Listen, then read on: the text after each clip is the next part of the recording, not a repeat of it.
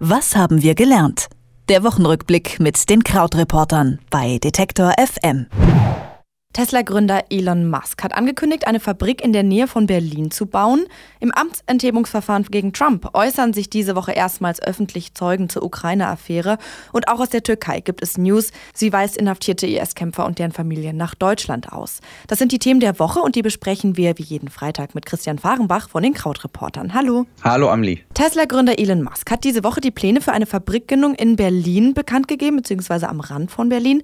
Die politischen Verantwortlichen, darunter auch der Wirtschaftsminister Peter Altmaier wollen den Bau unterstützen.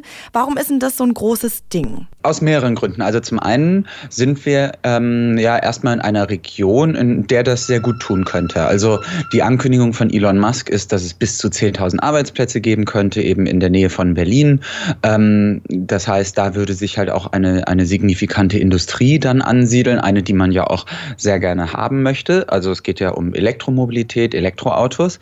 Und dann zum anderen ist es aber auch deshalb natürlich wichtig, weil Tesla so ein bedeutender Konkurrent ist von dem, wofür Deutschland im Kern eigentlich steht. Bei uns kennt man ja diese großen deutschen Marken Volkswagen, Mercedes-Benz, also Daimler, äh, BMW, Porsche und so weiter. Und ähm, dann kommt jetzt eben Tesla, obwohl es ja diese jahrhundertelang gewachsenen Marken in Deutschland gibt. Und Tesla kommt daher und ist so ein ganz neuer, dynamischer äh, Hersteller, der im Luxusbereich auch für ähm, Elektromobilität steht, so wie es die Deutschen bisher noch nicht getan haben. Die sind ja erst dabei, da ein wenig aufzuholen. Und auch deshalb ist das jetzt so wichtig, weil dass dann so jemand wie Elon Musk sich entscheidet und sagt, naja, wir gehen jetzt nach Deutschland, also quasi so ein bisschen in die Höhle des Löwen, das ist dann natürlich auch so einfach eine Ansage. Wann soll es denn da losgehen? Das soll tatsächlich schon sehr, sehr schnell losgehen, denn äh, schon in den nächsten Monaten sollen die Bauarbeiten anfangen.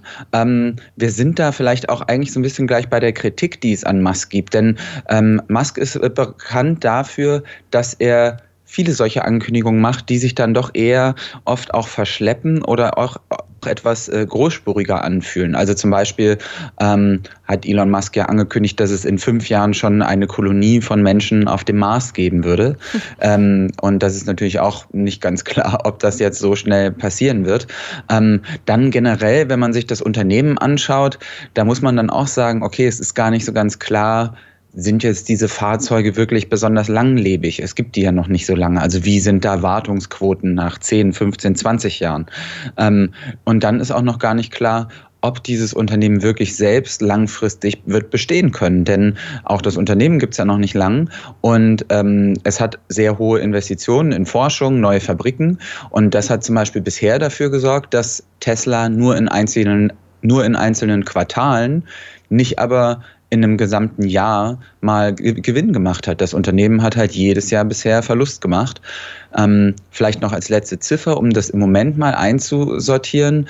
Tesla plant in diesem Jahr 400.000 Fahrzeuge auszuliefern.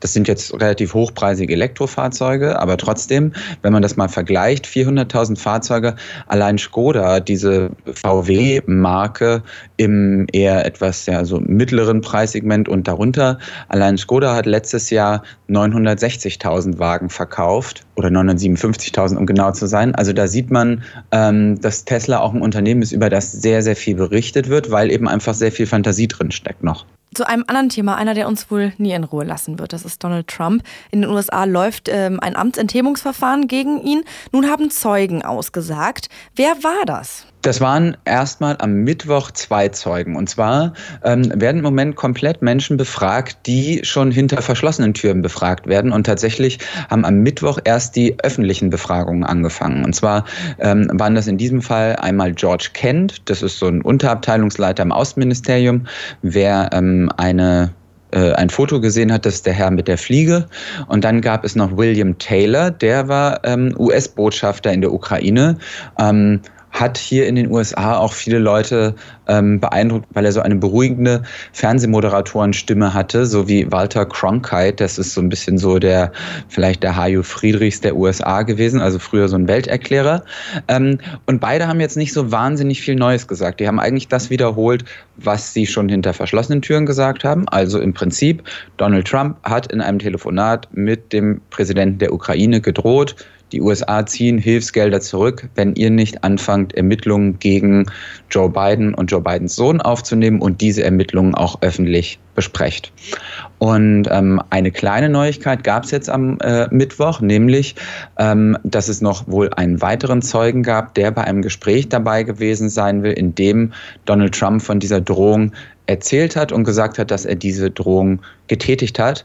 Dieser neue Zeuge ähm, wird jetzt auch erstmal ähm, quasi intern befragt, also auch hinter verschlossenen Türen. Aber das ist äh, der Stand der Dinge im Moment. Wir sehen da, es geht eben ganz stark darum, diesen Prozess jetzt aus den Hinterzimmern in die Öffentlichkeit zu holen und auch Bilder zu schaffen. Was da nochmal wichtig ist, ist zu sagen, dass Impeachment letztlich kein juristischer Prozess ist, sondern eben ein politischer Prozess. Also es geht darum, Meinungen zu verändern, Druck aufzubauen, dass Wählerinnen und Wähler merken, ah, ähm, vielleicht wende ich mich von der einen Partei ab und der anderen Partei zu. Und deshalb ist es eben jetzt für die Demokraten so wichtig, dieses Verfahren auch relativ kurz und knapp zu halten. Trump hat sich ja schon vieles zu Schulden kommen lassen, aber die Demokraten sagen, wir konzentrieren uns nur auf dieses Telefonat mit der Ukraine.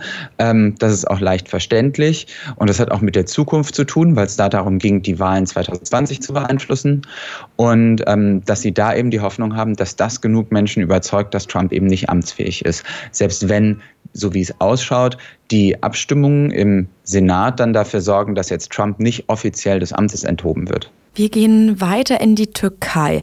Die weiß inhaftierte IS-Kämpfer nach Deutschland aus. Die waren aus den Gefängnissen in Nordsyrien geflohen und dann während der türkischen Militäroffensive von türkischen Truppen gefasst worden. Die Türkei fühlt sich allerdings nicht verantwortlich für die Strafverfolgung und schiebt sie in ihre Heimatländer ab. Das sorgt natürlich für Besorgnis in diesen Ländern, auch in Deutschland. Darf die Türkei das so einfach? Also grundsätzlich hilft da vielleicht ein Gedankenexperiment, wenn man nämlich überlegt, Deutschland möchte ja auch gerne ausländische Straftäter ins Ausland abschieben und nicht unbedingt unbedingt hier strafverfolgen. Ähm, quasi eben mit diesem Gefühl, naja, dann sollen die sich damit rumschlagen. Ähm, und genauso tut es jetzt die Türkei. Das hat natürlich nochmal eine politische Dimension, denn ähm, die Türkei benutzt das natürlich auch als äh, Verhandlungsmasse darüber, ähm, wie jetzt zum Beispiel weiter mit Flüchtlingen umgegangen wird, ob da weiter große Hilfsgelder für fließen. Und da ist es natürlich so eine Drohkulisse zu sagen, wenn ihr jetzt nicht das macht, was wir wollen, dann werden wir einfach die IS-Kämpfer freilassen. Ähm, jetzt muss man aber dazu auch sagen, dass die Zahlen im Moment laut den aktuellen Schätzungen jetzt nicht so riesig hoch sind. Also wenn man das liest, denkt man ja vielleicht erstmal, oh Gott, jetzt kommen da tausende IS-Kämpfer mit ihren Familien nach Deutschland und äh, leben dann hier unerkannt. Ähm, Geschätzt sind es ungefähr 20, die nach Deutschland zurückkommen sollen. Und da ist es dann eben auch so, die sind ja dann hier nicht irgendwo, sondern die werden Teil einer ganz regulären Strafverfolgung. Das heißt also, wenn es schon einen Strafverdacht gibt, dann übernehmen deutsche Ermittler diese Verfolgung. Und wenn es eben keinen Anfangsverdacht gibt, dann beginnt auch kein Verfahren, wie also bei einem normalen Menschen, der zurückkommt. Es ist ja auch zusätzlich noch so, dass ja schon jetzt einige hundert IS-Mitglieder und deren Familien und Kinder ähm, nach Deutschland wieder heimgekehrt sind, einfach vielleicht auch, weil sie gesehen haben, dass sich ihre Vorstellungen und Ziele, die sie mit damit verbunden haben, erstmal nicht erfüllt haben. Jetzt muss man die trotzdem im Blick haben, aber auch dafür gibt es ja dann wieder Sicherheitsbehörden. Ähm, ein Argument, was die Deutsche Welle getroffen hat, ist zu sagen, naja, wenn man die jetzt geordnet zurückführen kann unter den Augen der Sicherheitsbehörden, dann ist das alles mal besser, als die Dinge einfach laufen zu lassen.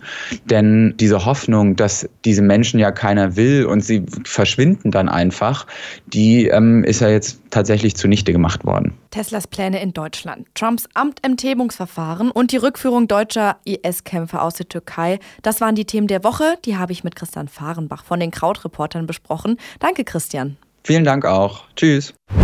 Was haben wir gelernt? Der Wochenrückblick mit den Krautreportern bei Detektor FM.